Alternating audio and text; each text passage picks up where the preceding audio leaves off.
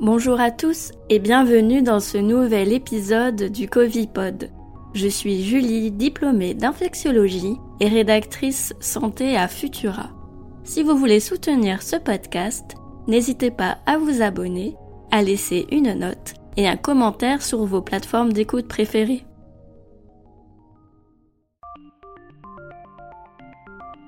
Des millions d'êtres humains ont été infectés par le coronavirus. Certains n'ont presque pas eu de symptômes, tandis que d'autres en sont tragiquement décédés. Certains racontent aussi avoir vécu des symptômes plutôt étranges. Je vous propose de faire un petit tour d'horizon des symptômes les plus inattendus du Covid-19.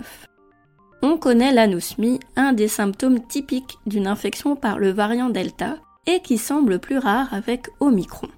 L'anosmie, c'est perdre l'odorat à cause d'une perturbation dans le bulbe olfactif. Elle s'accompagne souvent de l'agueusie, l'absence de goût.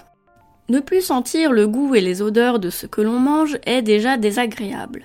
Imaginez maintenant que tout ce que vous mangez a une mauvaise odeur. C'est la parosmie. Dans ce cas, seule une partie des récepteurs olfactifs sont encore fonctionnels altérant ainsi notre perception des odeurs. Plutôt que de les rendre plus agréables, la parosmie a tendance à rendre toutes les odeurs infectes. Selon une étude menée par une université anglaise, 250 000 adultes ont souffert d'une parosmie après une infection par le coronavirus. Avec sa circulation accrue dans les écoles, les enfants sont aussi concernés. Et leur faire manger des légumes devient alors beaucoup plus compliqué. Comme l'anosmie, la parosmie peut aussi bien disparaître au bout de quelques jours que rester plusieurs mois dans les cas les plus extrêmes. Après un tel trouble de l'odorat, notre cerveau peut être un peu perturbé et victime d'hallucinations olfactives. On appelle ce phénomène la phantosmie. Tout est redevenu normal physiologiquement parlant, mais le cerveau continue à percevoir des odeurs fantômes souvent désagréables que ce soit pour l'anosmie, la parosmie ou la phantosmie, une rééducation du nez est possible pour retrouver un odorat normal au plus vite. La plupart du temps, il s'agit d'inhaler plusieurs fois par jour des odeurs typiques, comme celle du citron, de l'eucalyptus ou de la rose, en vue de stimuler les récepteurs olfactifs. La paralysie du sommeil est une expérience des plus angoissantes. Toutes les nuits, nous sommes paralysés pendant notre sommeil paradoxal, mais nous n'en avons pas conscience.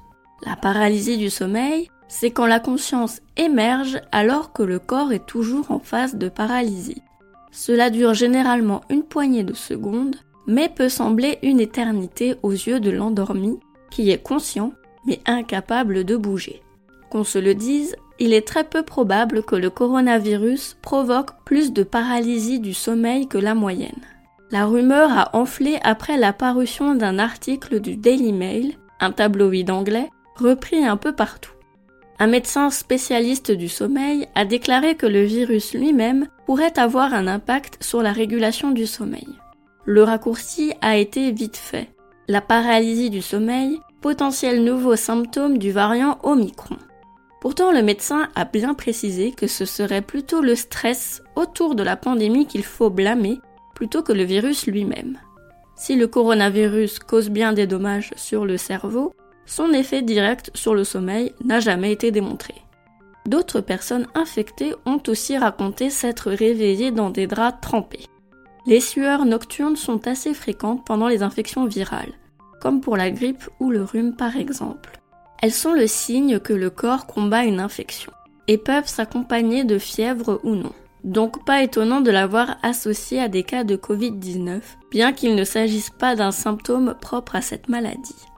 Voilà pour quelques-uns des symptômes les plus bizarres du Covid-19, et je parie que ce ne seront pas les derniers. Rappelez-vous tout de même qu'il ne s'agit là que de témoignages de patients, et que dans certains cas, le lien de causalité entre ce qui est vécu et le coronavirus est discutable. Ailleurs dans l'actualité scientifique autour du coronavirus. Pfizer a déposé une demande d'autorisation de son vaccin à la FDA pour les enfants de 6 mois à 4 ans. Il contient une dose d'ARNM dix fois plus faible que celle présente dans la formule administrée aux adultes. Le pic de la vague Omicron est passé et avec la diminution des cas, le gouvernement commence la levée progressive des restrictions. Fini le port du masque obligatoire à l'extérieur et les trois jours de télétravail par semaine.